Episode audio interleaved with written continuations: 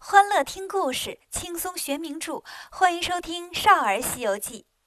今天为大家带来的是《西游记》的第三十二集故事，还得菩萨来。昨天呢，讲到孙悟空为了救活人参果树，到处找人帮忙，结果呢，谁都没有办法。最后，孙悟空只好来南海找观音菩萨。菩萨正在紫竹林里给大伙儿讲今日说法呢。看见孙悟空来了，就让守山大神去迎接。守山大神是谁呢？当然就是那个偷袈裟的黑熊精了。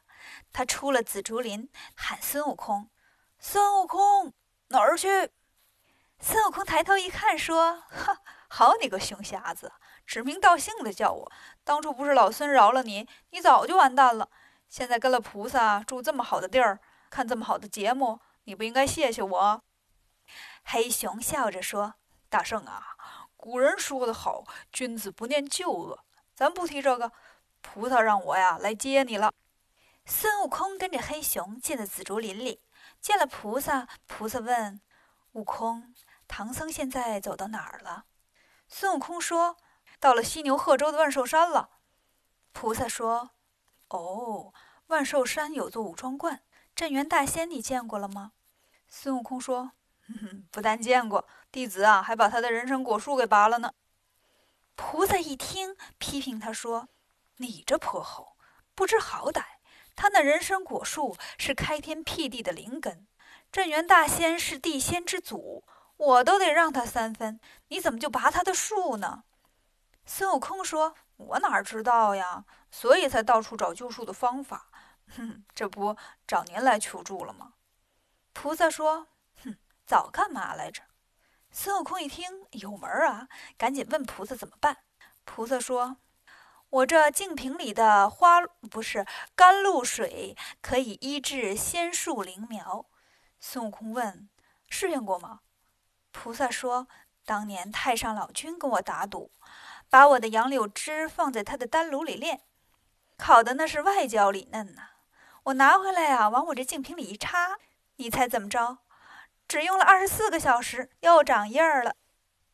孙悟空说：“太神奇了，连烧胡子都能救活，那我推倒的就更不在话下了。”菩萨跟大伙说：“在这儿等着我啊，一会儿我就回来。”然后带着孙悟空奔五庄观来了。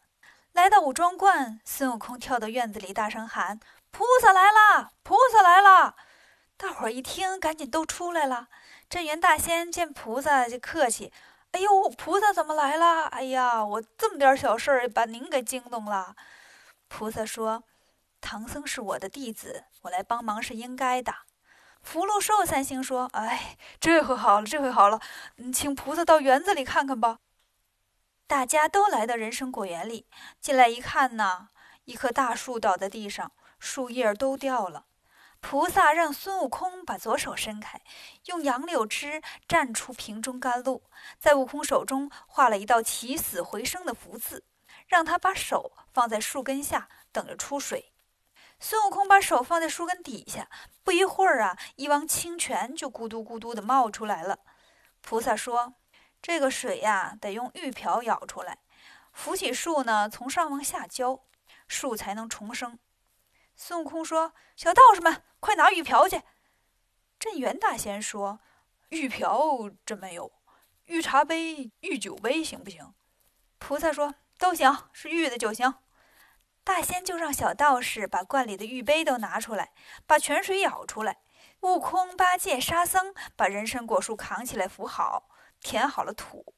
菩萨用杨柳枝蘸着泉水，一边念咒一边洒水。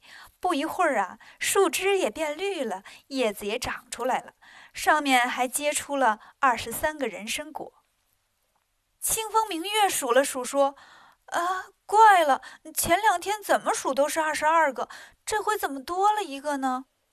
孙悟空说：“日久见人心，前天老孙只偷了三个，有一个落到地上，土地说这果子遇土而入，哼，八戒还赖我偷吃呢。”这回镇元大仙高兴了，跟大家说：“啊哈哈，都别走啊，咱大伙儿热闹热闹，开个人参果会，摘下了十个人参果，请大伙儿吃。大家都没客气，一人吃了一个。唐僧啊，这回才知道，原来人参果还真是水果，也敢吃了。剩下那一个呢，让武装观的其他人分着吃了。菩萨吃完，擦擦嘴说：“哎，这趟没白来。得了，我得回去了。”孙悟空又好好感谢了一下菩萨，然后把菩萨和福禄寿三星都送走了。镇元大仙呢，信守承诺，跟孙悟空结拜为兄弟。师徒四个这才离开了五庄观，又踏上了西行之路。走啊走啊，眼前又出现了一座高山。唐僧说：“又是山呐，都注意着点啊，这路可不太好走。”悟空说：“师傅放心，我们都知道。”说完，来到马前，横担铁棒，劈山开路。这山呢，跟万寿山相比，可差远了去了。山上的动物倒不少。都是那些豺狼虎豹，唐僧越走越害怕。孙悟空见了，捂着铁棒大吼了一声，吓得那些豺狼虎豹呢就都跑了。师徒四人走进山里，唐僧说：“悟空，我饿了，你能去哪儿化点斋来吗？”孙悟空说：“师傅，瞧你这话说的，这荒山野岭，前不着村后不着店的，有钱也叫不着外卖呀，上哪儿化斋去呀？”唐僧一听，心里不高兴了。你这猴子，当初你被如来压在两界山下，可是我把你救出来的。你做了我的徒弟，却不肯努力，还偷懒儿。孙悟空说：“师傅，我这么勤快，你还说我偷懒儿？”唐僧说：“你勤快，咋不去化斋给我吃啊？我肚子饿了，怎么走啊？怎么上西天呢？”孙悟空说：“啊，行了，师傅，别说了。我知道呢，你比我还傲娇。”我要是不听话呢，你就念紧箍咒。你下马歇歇吧，我呀找个人家给你化个斋吃。说完，孙悟空纵身一跳，跳上云头，手搭凉棚，睁眼观看。前面哪有人家呀？全是荒山树林。最后呀，看见南边有一座高山，向阳的坡上有一片鲜红的点子。孙悟空跳下云头说：“师傅，有吃的了。”唐僧问：“啥呀？”孙悟空说。